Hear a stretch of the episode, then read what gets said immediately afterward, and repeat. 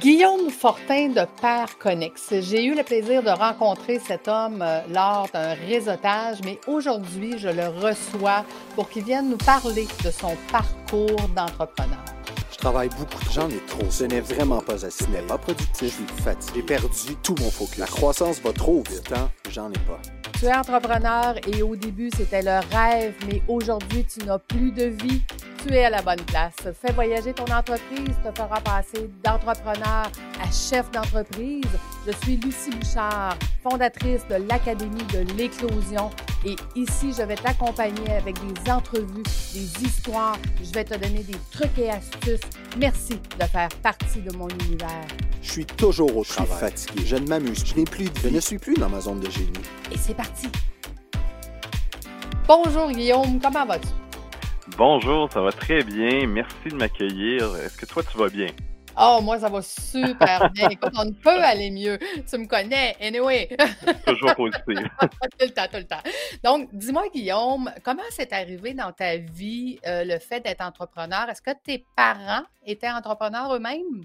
Non, je suis pas du tout d'une. Moi, je, suis une belle famille de fonctionnaires. Mon père travaillait pour Post Canada, puis ma mère est enseignante. Euh, l'entrepreneuriat, les projets ont toujours fait partie de notre vie, mais pas sous la forme d'entrepreneuriat. Par contre, euh, assez jeune, j'ai su dans mes études, entre autres à l'université, je savais pas mal déjà que je rêvais d'être entrepreneur, puis c'était mon objectif. Donc, c'est un peu apparu euh, comme ça. Puis au début de ma carrière en entreprise privée et tout ça dans des organisations, euh, ça me démangeait. C'était presque, je dirais, une obsession pour moi de dire un jour, mmh. je veux être entrepreneur. Je passais mes vacances à m'imaginer, à dire, je serais tellement bien comme entrepreneur. Pourquoi je fais pas ça? Puis j'étais aussi très bon pour détruire chacune des idées que j'avais pour me lancer en affaires. J'ai un côté quand même assez analytique. Euh, ça fait que ça m'a pris du temps avant de dire euh, j'ai la folie nécessaire pour me lancer pour vrai. Mmh euh, mais, euh, mais ça me démangeait depuis longtemps. OK. Et, et c'est quoi qui a fait changer justement l'homme de dire on défait toutes les idées, puis un jour, il y en a une qui est restée, puis il a dit «Hum, celle-là, elle commence à me fatiguer pas mal. Qu'est-ce, que, qu'est-ce qui a oh. déclenché le Ben, il faut savoir, je travaillais dans une chambre de commerce, puis je rencontrais plein de, de gens, d'entrepreneurs, puis moi, ça m'a toujours stimulé beaucoup d'entendre le parcours de ces entrepreneurs-là, de leur histoire. Euh, avec les années, euh, ben, c'est ça, j'y pensais, j'avais des idées. Euh, dans ma vie professionnelle aussi, je développais une expertise dans, dans mon travail des choses où là je sentais que j'avais un certain une certaine expertise que, que, que que je développais moi-même puis qui pourrait peut-être être intéressante. Euh, le vrai déclencheur, c'est quand j'ai eu mon premier enfant, on va dire quand ma, ma, femme a accouché de ma fille, euh, mmh. j'ai euh, j'ai pris du temps, euh, ça a bien tombé début de l'été, j'avais des vacances accumulées, congé paternité, donc ça m'a permis de prendre une pause, je pense de cinq semaines. J'avais jamais fait ça dans depuis que je mmh. travaillais. Et puis ben c'était mon premier puis j'ai découvert qu'un bébé, ça dort beaucoup.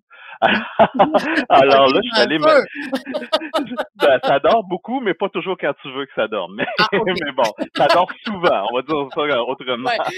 ça dort souvent. Euh, et puis, euh, donc, euh, je me suis acheté un ordinateur, un bureau, j'ai mis le pack du bébé à côté de moi, puis je me suis mis à travailler sur un plan, un début de plan d'affaires.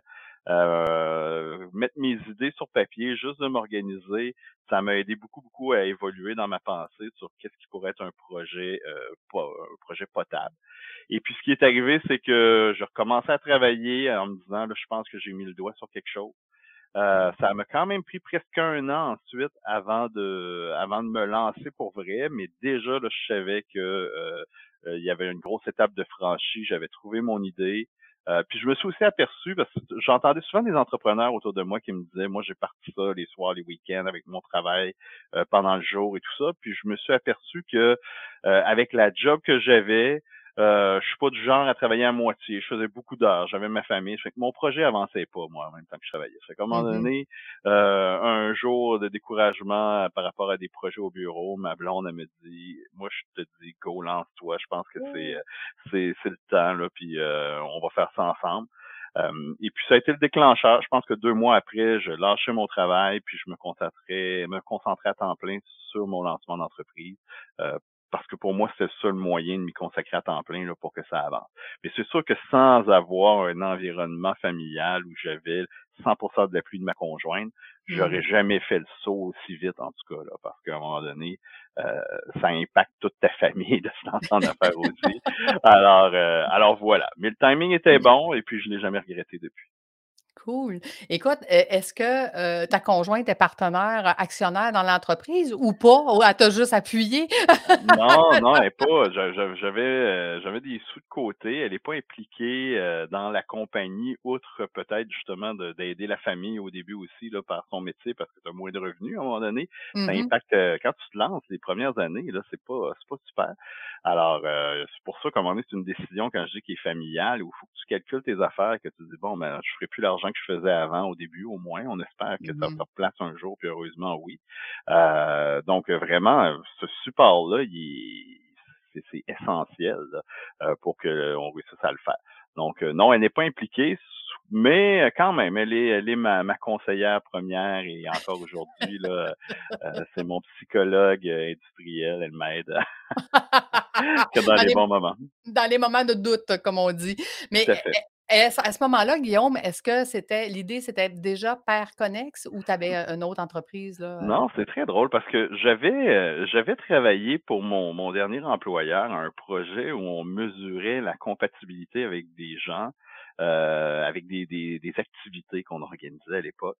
Et puis, c'était pas une priorité pour l'employeur à ce moment-là, puis c'est normal, et puis tout ça, mais moi, l'idée, j'avais trouvé bonne, je voyais un potentiel. Et puis, euh, comme je travaillais dans une chambre de commerce, déjà à l'époque, on parlait de pénurie de main-d'œuvre. On la vivait pas encore comme on la vit aujourd'hui, mais c'est mmh annoncé depuis tellement longtemps. Je voyais euh, les besoins des entrepreneurs, des entreprises pour recruter et tout ça. Alors, le premier projet de jumelage qu'on a lancé, de, de, matchmaking, quand je parle de jumelage, donc de mmh mesurer la compatibilité entre des gens, on l'a lancé dans le recrutement. Euh, donc, c'était le début du projet. On a développé les algorithmes. Ça a été long avant de développer toute la structure des questionnaires qui permet de mesurer la compatibilité entre des gens et des emplois, ce qu'on faisait au mmh. départ. Et on a commercialisé un premier produit qui s'appelait Compare Jobs. Euh, c'était le début de mon entreprise. Puis moi, à l'époque, là, je pensais que c'était ça l'entreprise. Donc, du matchmaking dans le domaine du recrutement. Euh, on évaluait la compatibilité entre une personne qui applique pour un poste, puis l'équipe en place, l'environnement de travail, voir est-ce qu'il va avoir un bon fit. Euh, puis on a fait une j'ai fait une foule d'erreurs stratégiques, euh, mal ciblé le marché, etc. J'ai appris beaucoup dans ce processus-là. Euh, mais quand on a lancé le produit, euh, quelques semaines après, j'ai des gens qui m'ont appelé en me disant, écoute, le concept de mesurer la compatibilité, de faire du jumelage, super intéressant. Est-ce qu'on pourrait l'adapter à d'autres domaines? C'était pas le plan initial mais euh, tu es entrepreneur, ça fait deux ans que tu développes une technologie, tu pas de revenus, tu dis bon ben écoute, on, ne crachera pas sur des revenus, on va évaluer cette, cette possibilité-là en parallèle du projet de recrutement. Mais ça a été super intéressant, euh, puis on a un deuxième, puis un troisième, puis un quatrième projet, jusqu'au jour où on, on s'est demandé, ben, je pense que notre produit, c'est pas une plateforme de recrutement avec du matchmaking. Notre produit, c'est notre algorithme de matchmaking qui mmh. lui-même peut s'adapter à plein, plein d'autres domaines. Et puis là, ça a été le, début du pivot vers euh, vers Perconex. C'est très drôle parce qu'aujourd'hui, quelqu'un m'écrivait euh, sur LinkedIn en me disant c'est ton anniversaire, quatre ans chez Perconex. Puis je disais c'est drôle, j'ai dû mettre cette date-là au hasard dans LinkedIn un jour parce que la réalité, c'est que c'est un pivot de Compare Jobs vers mmh. Perconex c'est toujours la même coquille administrative derrière. Là. Mmh. Euh, puis ça s'est opéré, là, en réalité, sur peut-être deux ans, là, où on continuait d'opérer Compare Jobs et puis on développait Perconex euh, sur le côté euh, jusqu'au jour où Perconex représente tellement une grosse part de nos revenus qu'on décide que le volet recrutement pouvait s'intégrer sous Perconex sous notre nouvelle manière de fonctionner, mais que le, le, produit Compare Job en tant que tel, on l'abandonnait et puis qu'on était directement sous Perconex. Et puis même là, au départ, quand on a fait le pivot vers Perconex, ben, on commercialisait beaucoup l'algorithme, mais on le commercialisait dans plein de domaines. Et puis le marché nous a amené peu à peu vers le volet événementiel, associatif. Donc mon passé m'a rattrapé parce que c'est là-dedans que je travaillais avant. Euh, le marché, puis là on a développé des fonctionnalités qui s'adressaient à ce marché-là, ce qui fait qu'aujourd'hui 100% de mon chiffre d'affaires c'est l'associatif et le marché événementiel. Euh, alors qu'au début de Perconex, on était aussi ouvert à aller ailleurs. Mais à un moment donné, il faut que tu ailles où, où la demande elle est. Euh, fait que, tu sais, je te dirais que la, la, compagnie a beaucoup, beaucoup évolué. Puis ce qui est très drôle, c'est qu'aujourd'hui, on revient dans le monde du recrutement, mais plus via le bras événementiel, donc les foires d'emploi, ce genre de choses-là qu'on fait. Euh, on revient à nos amours, mais sous le modèle Perconnex qui fonctionne aujourd'hui puis qui a permis la croissance d'entreprise. Wow! Parlant de croissance de l'entreprise, qu'est-ce que tu as vécu justement depuis les débuts de Perconnex? Parce que je sais que tu as vécu quand même une croissance assez fulgurante. Comment tu as géré ça? Ben, ça a été ça a été long, tu sais. Quand je parle du projet Compare Job, pour moi, c'est ça, a été l'équivalent d'un échec professionnel. On l'a jamais lâché, puis on n'a jamais fait, mais je veux dire, l'entreprise elle-même n'a pas levé. On, a, avait engagé des gens, ça n'a pas fonctionné, tout ça, ça on sentait que l'attraction, comme on dit dans le, eh, dans le marché, l'attraction n'était pas là, puis que ça ne mmh pas. Puis là, à un moment donné, euh, on a pivoté vers un modèle qui était euh, qui était Perconnect, justement, et là, ça nous a permis de faire nos premières embauches. Euh, c'est très drôle parce que nous, j'avais quelqu'un dans mon réseau un jour qui m'avait dit un conseil d'entrepreneur, mise tout sur les ventes. Tu sais, la vente, tant que tu n'as pas de clients, euh, ça sert à rien. Travaille plus fort en arrière aux opérations, à l'administration. Tu compense pour tout ce qui est service aux clients. Euh, mais les ventes, là, tant que c'est pas là, tu peux pas faire le reste. Mmh Alors, euh, la première chose que j'ai fait, c'est engager une compagnie qui m'a aidé à me générer des rendez-vous de vente. Puis ensuite, quand j'ai eu les moyens euh, d'engager un vendeur, on a engagé un vendeur, puis un deuxième vendeur. Puis ça a toujours été vraiment, vraiment ça euh, dans la croissance là, qui a été importante. Puis un autre chiffre qui a été très, très important dans notre croissance, puis pour moi, ça a été le moment où je pense où ce pivot-là s'est opérationnalisé, c'est le jour où on a rentré mon associé dans la compagnie actuelle. Tu sais, je me suis dit, à, l'époque, je travaillais avec des fournisseurs externes pour la technologie et tout ça.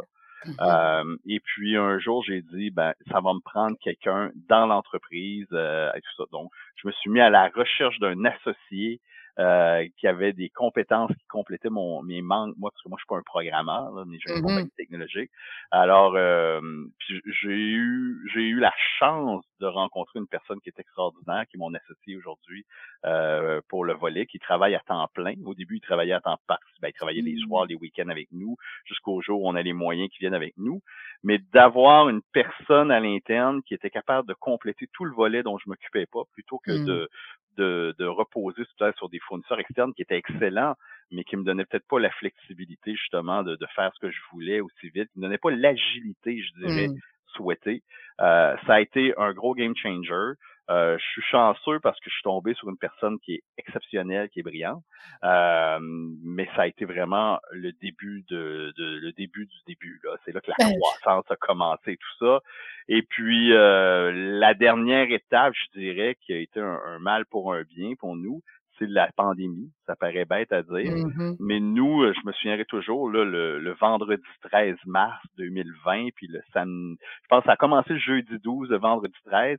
Euh, j'ai perdu 50% des contrats événementiels que j'avais. C'est un mmh gros, un gros montant. Euh, perdu à l'époque, les gens pensaient que ça allait durer quelques semaines, quelques mois, donc j'ai été repoussé, mais cet argent-là, on l'a jamais revu. Ça a été mmh. un gros choc. Nous, on amorçait notre croissance, on était en train de faire des embauches, on en avait déjà embauché, on était en train de regarder pour agrandir nos bureaux, puis là, tout d'un coup, tu perds tout. Euh, fait que là, on a eu justement l'agilité de se revirer de base. Ça a été des mois, les débuts de la pandémie pour nous, ça a été complètement fou. On a fait un premier projet qui nous en a amené un deuxième, un troisième, puis là, on s'est réinventé. Je sais qu'il y a des gens qui n'aiment pas le terme, mais c'est ce qu'on a fait quand même, euh, mmh. pour euh, aller exploiter tout le volet événementiel virtuel, parce qu'avant, on faisait plus du réseautage présentiel. Euh, et puis ça, ça a amené aussi une belle croissance. Donc, notre rapidité de, de s'adapter, euh, nous a permis d'aller chercher un, petit boost en début de pandémie et tout ça. Fait que ça, ça a été, je te dirais, l'autre étape de notre croissance là, où ça a beaucoup aidé. Donc, de miser sur les ventes, d'aller chercher l'expertise pour me compléter comme entrepreneur avec un bon associé et finalement, ben, l'agilité dans un moment difficile pour, euh, pour réussir à s'adapter puis aller trouver une faille dans le marché qui nous a permis de, d'exploser la croissance depuis le début de la pandémie.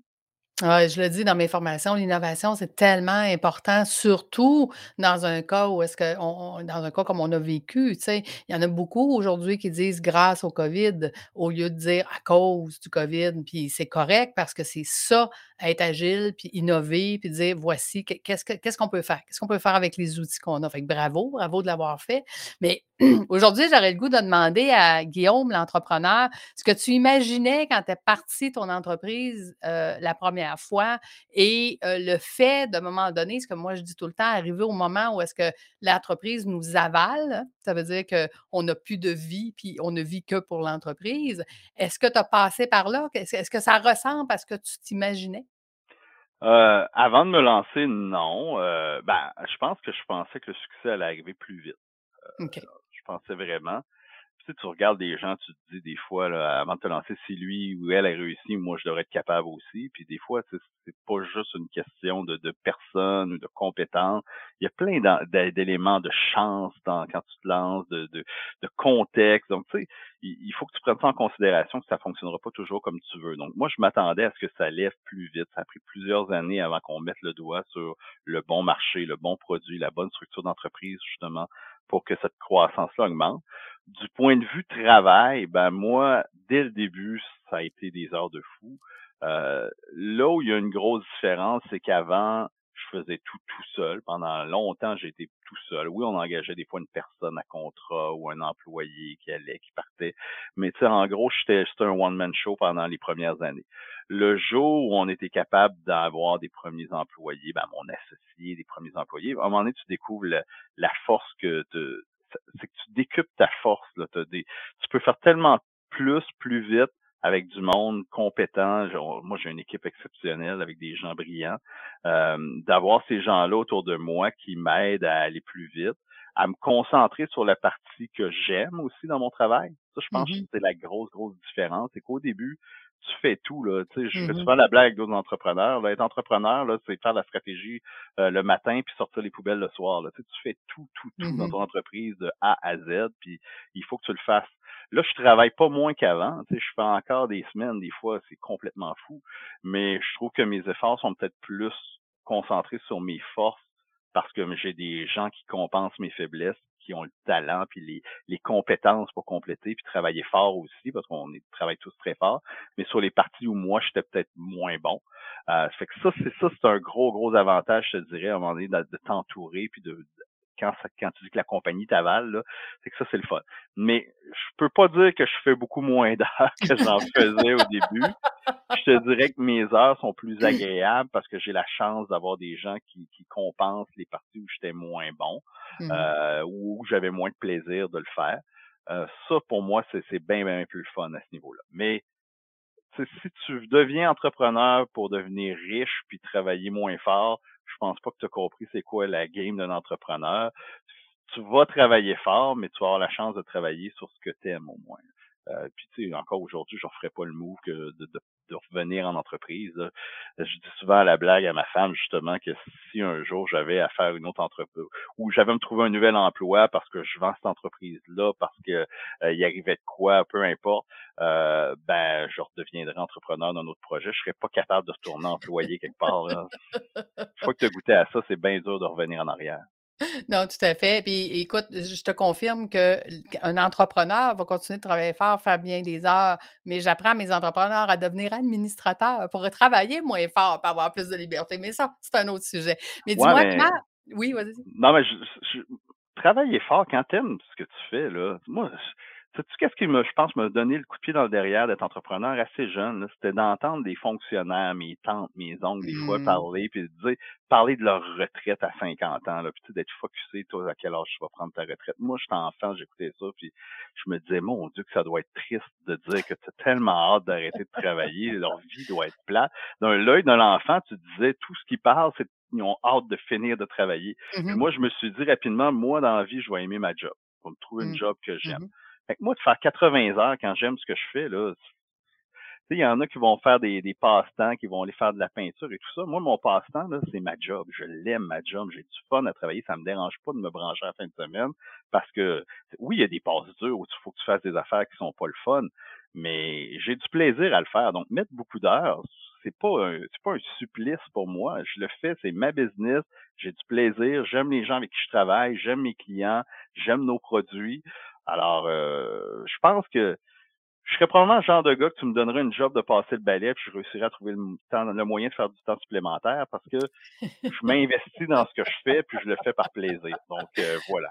Mais tu es encore à l'étape où est-ce que ton entreprise, c'est encore ton bébé. Un jour, tu vas vouloir la voir vouloir grandir, devenir un ado et éventuellement un adulte, mais on s'en reparlera rendu là. Moi, ce que j'ai goût de te demander, Guillaume, q toi qui es tu l'as dit, je suis un analytique, comment tu gères ça au day to day? Le fait que tu es analytique puis que tu dois, heu, tu dois conjuguer avec, heu, des des des employés qui le font pas comme toi ou de est-ce que tu as de la difficulté avec ça? Je pense qu'à un moment donné, il faut que tu comprennes aussi qu'il y a des gens qui ont des compétences que tu as pas, puis qu'il faut que tu leur fasses confiance, puis Mmh mh. qu'ils peuvent y aller. À un moment donné, heu, tout se mesure, heu, maintenant, tu sais, heu, on est très basé sur les statistiques, essayer de voir comment comment les choses fonctionnent. On se compare aux concurrents, on on écoute beaucoup les clients, tu sais. Fait qu'à un moment donné, les étapes ils viennent, que tu sais c'est quoi la priorité, sur quoi tu devrais travailler, sur quoi. Euh, puis aussi, je suis un analytique, mais en même temps, je suis un réaliste. Là. Ça fait que je, je sais qu'on peut pas tout faire tout de suite. Je sais qu'on peut pas. Je sais que des fois, on, on, on voudrait faire ça, mais on n'est pas rendu là. faut que tu apprennes à marcher avant de commencer à courir. Ça fait que on travaille, on réalise, on suit le plan depuis le début. Là, on arrive vers la fin du plan initial, puis ça, c'est correct. Euh, on voudrait des fois aller plus vite, mais sauter des étapes, on se tirerait dans le pied. Fait Mmh que on suit le plan, on s'adapte à l'environnement selon ce qui se passe. Euh, puis après ça, on fait confiance aux gens avec qui on travaille, qui ont euh, eux-mêmes les connaissances, l'expertise, l'intelligence de savoir qu'est-ce qui est prioritaire, puis de, de travailler sur leur volet. Ça fait que tu surveilles les grands, les, tu surveilles tes finances, tu surveilles. Il y a plein de métriques qui te permettent de surveiller est-ce que les ventes devraient suivre, est-ce Mmh que tout ça. Euh, tu sais, avant, j'avais un job, une job qui était un, équivalent de celle d'un, directeur des ventes là, quand- avant de travailler comme entrepreneur. Puis tu sais, je me suis toujours dit, tu travailles sur les efforts, tu travailles pas juste sur les résultats. Parce que Mmh tu peux rien changer aux résultats, là, mais s'il n'y a pas d'effort en amont, si tu travailles pas sur les bonnes choses, ben il y aura jamais de résultats. Fait qu'ensuite, tu compenses en t'améliorant, en, te en te formant, en allant chercher les choses. Mais pour le moment, pour moi, la priorité, euh, c'est de s'assurer qu'on va avoir de l'eau au moulin, que nos clients vont être contents, que nos clients sortent d'une expérience avec nous satisfaits, qu'on va avoir envie de revenir, euh, que nos produits s'en vont vers là où on veut les amener, euh, puis que notre staff est heureux. Euh, rendu là, Mmh. ça va assez bien, là, je dirais. Là. Oui, tout à fait. Où est-ce que tu te vois dans 5 et 10 ans? C'est une bonne question. Euh, nous, en ce moment, on arrive au début d'une croissance à l'international. Alors là, on Oh. est beaucoup là-dedans là, en ce moment. Euh, mettre en place, euh, on a déjà des clients à l'international, mais on aimerait que ce soit une beaucoup plus grande part de notre chiffre d'affaires que ce que c'est actuellement. Euh, quitte à ce qu'un jour, le Québec, où on a la majorité de nos, nos contrats en ce moment, deviennent vraiment négligeables. On continue d'avoir des mandats au Québec, on va toujours être heureux, mais on voudrait vraiment avoir une portée euh, partout dans le monde. là. Mmh Euh, donc, pour nous, c'est vraiment quelque chose qui est, qui est important, qui est la prochaine étape de notre plan. Euh, il y a, quand je parle d'agilité, il y a quand même un volet d'incertitude qui reste lié à la pandémie. où, Oui, on s'est adapté en 2020 rapidement, Mmh. euh, mais là, il faut s'assurer que nos produits vont rester pertinents dans un contexte de, de fin de pandémie. Là, on a Mmh. eu une belle surprise en, en décembre 2000, euh, 2021 avec un nouveau, euh, un nouveau variant qui venait encore retarder tout ça. Mais tu sais, justement, il faut qu'on s'adapte comme toute entreprise à dire, ben, peu importe de quelle base ça va aller, on va être capable de poursuivre la croissance, puis on va rester pertinent pour notre clientèle. Mmh. Euh, ce qui nous oblige à travailler sur un plan A, B, C, D. Mmh Euh, mais peu importe, il va, si je réussis à garder mes produits pertinents et à aller chercher une plus grande part de ma clientèle à l'international, ben, ça va être avant cinq ans, mais on va être très heureux d'avoir atteint ce, ce niveau-là. Euh, ensuite, des fantasmes d'entrepreneurs que je me dis, euh, je voudrais faire check, check, sur ma liste un jour, là, peut-être faire des acquisitions un jour, euh, peut-être aller euh, aller chercher des financements pour une plus grosse croissance il y a peut-être chose, là, mais avant, notre priorité, c'est vraiment de, de s'asseoir plus solidement sur le volet international. Je te dis, on en a des clients à l'international, Mmh. mais je veux qu'on soit encore meilleur, qu'on aille en chercher encore plus. Oui, c'est des beaux projets, mais dis-moi, Guillaume, à quel moment tu vas pouvoir dire: «J'ai réussi»? Bah, pour moi, c'est tellement pas un objectif, j'ai réussi. Pour moi, il n'y a jamais de fin. Je vois, je vois pas de fin. Moi, si un jour j'arrive euh, que je suis vieux, je suis heureux, que ma compagnie va bien ou que mon, mes projets du moment, on sait pas, on n'est pas fou, on écoute. Peut-être qu'il va arriver d'autres choses un jour, puis ça sera pas juste avec cette compagnie-là. Mais moi, je serais très heureux de continuer par Connex euh, pour le reste de ma vie, puis qu'un jour euh, la compagnie continue à rouler. Si pour moi la compagnie roule, on a des un chiffre d'affaires qui est qui est, qui est constant, euh, tout ça, pour moi, ça va déjà d'avoir d'être réussi. Effectivement. Je parais plate à dire parce que ma compagnie, la compagnie Perconex, c'est pas encore une grande compagnie, c'est une toute petite PME et tout ça. Mais pour moi, j'ai déjà réussi. on a réussi à lancer de quoi, on a des clients, ça fonctionne bien, on a une croissance. Pour moi, c'était ça l'objectif de, vivre ce trip-là, de, de partir une entreprise, la faire croire, de trouver un produit qui est pertinent pour nos clients, d'avoir des employés puis des collègues qui sont qui sont le fun, qui ont du plaisir à travailler avec nous. moi, pour moi, je l'ai atteint déjà. Donc, je peux dire que j'ai réussi. Puis je vois pas d'autres étapes où je vais dire un jour. Je vois pas la fin. Je, je, sais pas, on dirait que de dire j'ai réussi, la manière que tu me poses la question, je le vois comme dire un jour je vais dire je suis satisfait puis j'arrête euh, j'arrête de pousser. J'espère que j'arriverai jamais là. Si tu pouvais, Guillaume, retourner dans le temps et te parler à toi-même à l'âge de 12 ans, que te dirais-tu? Oh, à 12 ans, je sais pas ce que je dirais. Je dirais bien des trucs, euh, mais euh, si je parlais peut-être plus à l'entrepreneur de il y a de y a 8 ans, là, j'aurais des choses à dire. J'ai bien de la à répondre à 12 ans parce qu'à un moment donné, je crois aussi que la vie t'amène euh, où tu euh, en fonction de ce que tu traverses. Fait que, je changerais pas grand-chose à ma vie, je pense, même dans les moments difficiles, parce que tu développes qui t'es en fonction de ce que tu rencontres, de ce que tu traverses. Puis euh, même les moments durs dans ma vie, je pense que je garderai quand même euh, avec le recul. Comme entrepreneur, ben écoute, une foule d'erreurs stratégiques, des conseils que j'ai eus de, de mentors. Tu sais, je parlais de ça la semaine passée avec des gens. Un mentor, les, mentors pour moi qui ont eu le plus d'influence, c'est pas des gens nécessairement qui m'ont suivi au quotidien ou à tous les mois une rencontre. C'est souvent des rencontres où j'ai rencontré une personne une fois, où j'ai eu la chance d'avoir une discussion d'une demi-heure avec une personne qui m'a donné des conseils, puis je me suis dit, wow, si j'avais pensé à ça avant et tout ça. Alors, une foule de conseils stratégiques sur comment cibler ton marché, comment structurer euh, ton développement technologique, comment, il y a plein de choses, d'erreurs que j'ai suivies c'est sûr que si je repartais une entreprise aujourd'hui, ça irait probablement beaucoup plus vite, je ferais beaucoup moins d'erreurs. Mais encore une fois, les erreurs que j'ai faites au début sont ce qui m'ont permis d'avoir l'expertise que j'ai aujourd'hui. Donc, est-ce que je peux le regretter? Est-ce que j'aurais est-ce que j'aurais eu la sagesse d'écouter tous les conseils qu'on me donne au début? Probablement pas. Probablement que j'aurais été j'aurais fait ma tête de cochon, j'aurais j'aurais fait à mon idée, parce que des fois, à un moment donné aussi, tu pars d'un projet puis t'écoutes pas. Là t'entends, mais tu veux pas, tu veux pas accepter parce que le conseil qu'on te donne, ça te demande un gros changement stratégique. Tu as fait des efforts, puis toi, tu as tout mis là, pour réussir à accomplir quelque chose. Puis là, quelqu'un te dit c'est pas bon, tu pas dû faire ça de même. Oui, tu l'entends, mais tu prends la décision inconsciente de pas l'écouter. parce que tu te dis non, là, j'ai passé le point de non-retour, je l'ai fait, puis là, à un moment donné, tu te pètes la gueule, excuse-moi, puis tu dis, puis tu dis, j'aurais donc dû l'écouter au moment où il me l'a dit. Ben, je pense que j'aurais pas écouté euh, probablement, mais ceci étant dit, euh, les erreurs que j'ai faites, puis les conseils que j'ai eus font qu'aujourd'hui, je pense que je, serais un meilleur entrepreneur à partir d'un projet du début. Euh, mais faut que tu te mettes le, faut que tu te mettes la main sur le rond de poil à un moment donné pour comprendre que c'est chaud, faut pas que tu le refasses. Puis c'est ça, je pense que ça fait partie un peu de la game.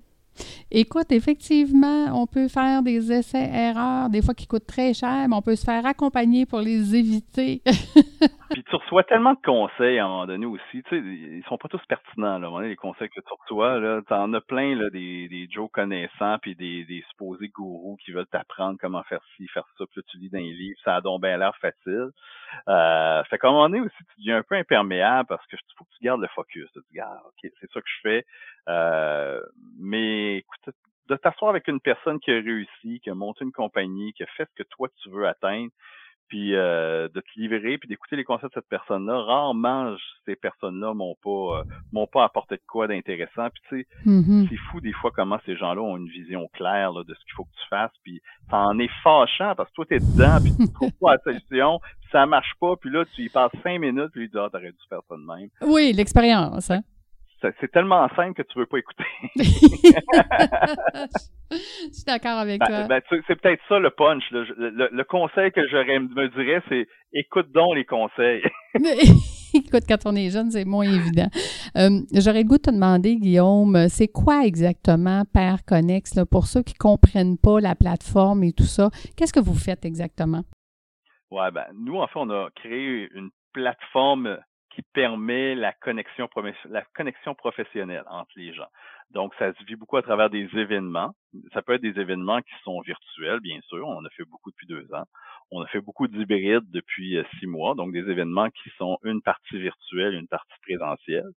Et euh, ben, avant la pandémie, on avait quand même une business qui roulait sur des événements présentiels. Donc, tout organiser le volet réseautage d'entreprise, le volet rencontre humaine.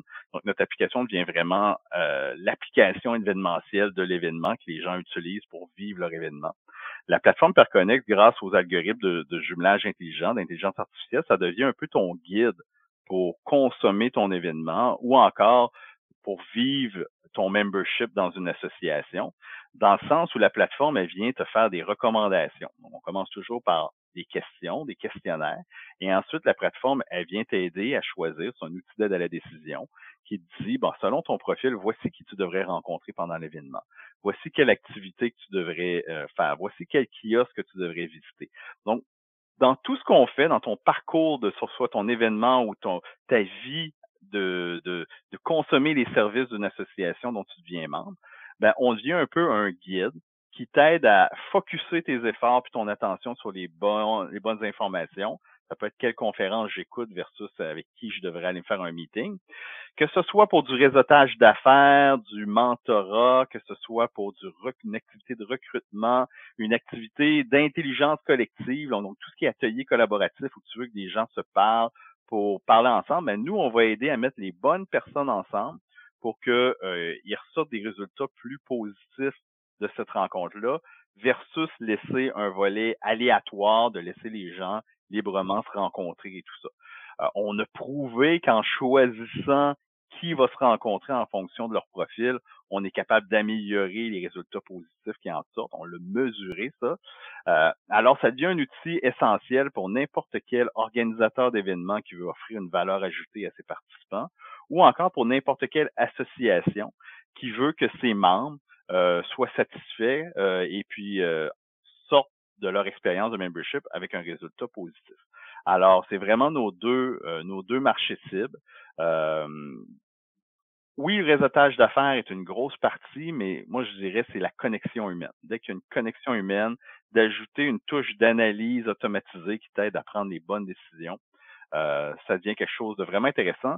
Puis ce qui est le fun, c'est qu'avec la technologie, ben maintenant, c'est devenu abordable pour n'importe quel type d'organisateur d'événements ou d'association. Tu sais, on parle plus de, de, dizaines de milliers de dollars. C'est rendu abordable. Les gens peuvent se le permettre, puis ils réussissent même à utiliser ça pour le monétiser avec des partenaires, etc. Donc, oui, on va créer la connexion, mais ensuite, on va donner l'ensemble des services pour diffuser du contenu, faire du réseautage, rencontrer des gens, euh, publier des opportunités, des contenus vidéo, de la web diffusion, etc.